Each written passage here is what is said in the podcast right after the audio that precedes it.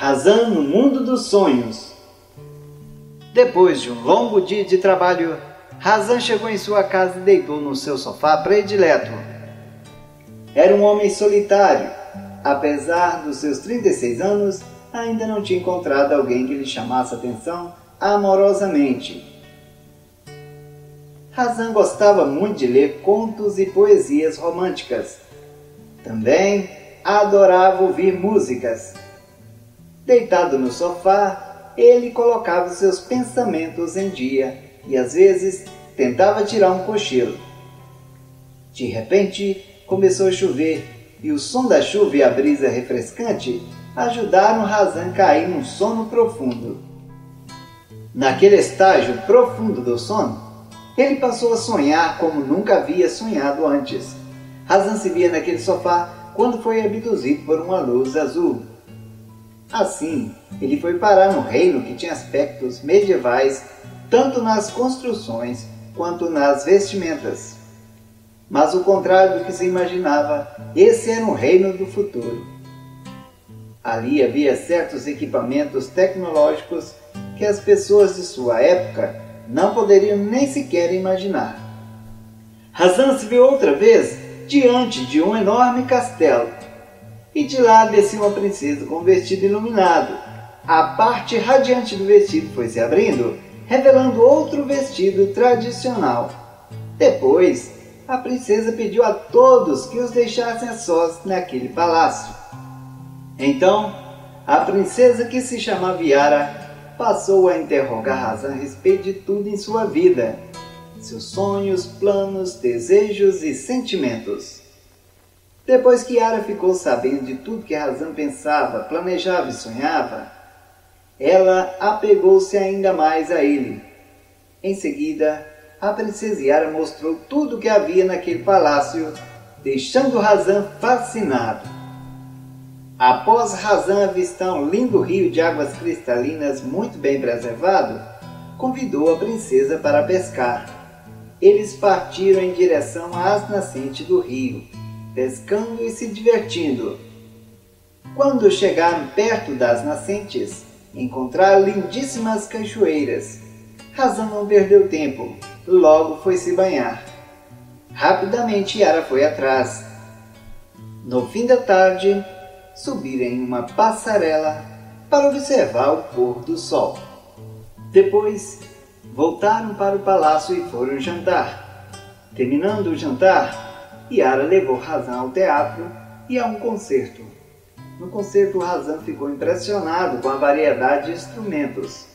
Havia instrumentos musicais de várias gerações. Em seguida, foram para um salão de baile. Yara pediu uma música especial para os dois dançarem juntinhos. A canção era muito linda, portanto tocou profundamente o coração de Razan. De repente, a princesa o beijou e enquanto eles se beijavam, Razan percebeu que Yara estava chorando. Então ele perguntou a razão de suas lágrimas. Yara disse que estava chegando a hora dele voltar. Disse-lhe que ficaria sempre à sua espera, pois teria novas oportunidades dele chegar até aquele rei. Outra vez, uma luz azul cobriu.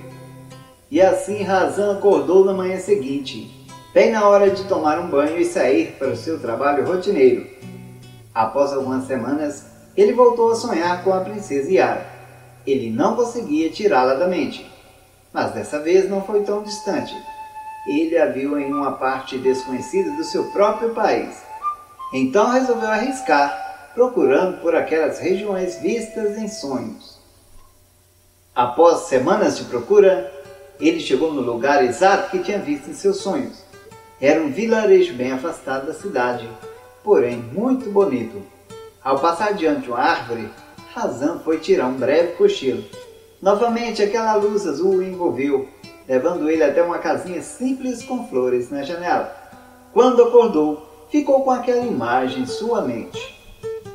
Razan percorria todas aquelas vilas, tentando avistar uma casa semelhante à do seu sonho. Por fim, ele a encontrou. Era como retrata aquela casinha vista por ele em um dos seus sonhos. Então ele chegou diante daquela simples morada e começou a chamar. Depois de alguns minutos, um velhinho o atendeu. Rapidamente Razan perguntou se ele morava sozinho. O velho então respondeu que morava com sua neta. Depois, ele passou a comentar com Razan a respeito dela. Disse que era uma jovem solitária que nunca havia interessado por ninguém, visto que esperava uma pessoa especial que teria encontrado através dos sonhos. O senhor chegou até a comentar que estava preocupado com ela. Quando a moça chegou, foi uma grande surpresa. Ela e Razan se reconheceram mutuamente. Então, ambos se abraçaram e beijaram como um casal apaixonado que já se conhecia há muito tempo, deixando o pobre velhinho sem entender nada. Depois Razan vendeu sua antiga casa e comprou um grande terreno naquela região, onde a natureza ainda era mantida quase intacta. E foi comprando mais e mais terras ali para manter preservado aquele belo local. Razan casou-se com a moça, que também tinha o mesmo nome da princesa que havia encontrado no palácio naquele reino distante. Por fim, eles viveram felizes em um vilarejo paradisíaco. Até hoje, só não entenderam o mistério dos seus sonhos e como se aproximaram. Que seja então apenas mistérios do amor.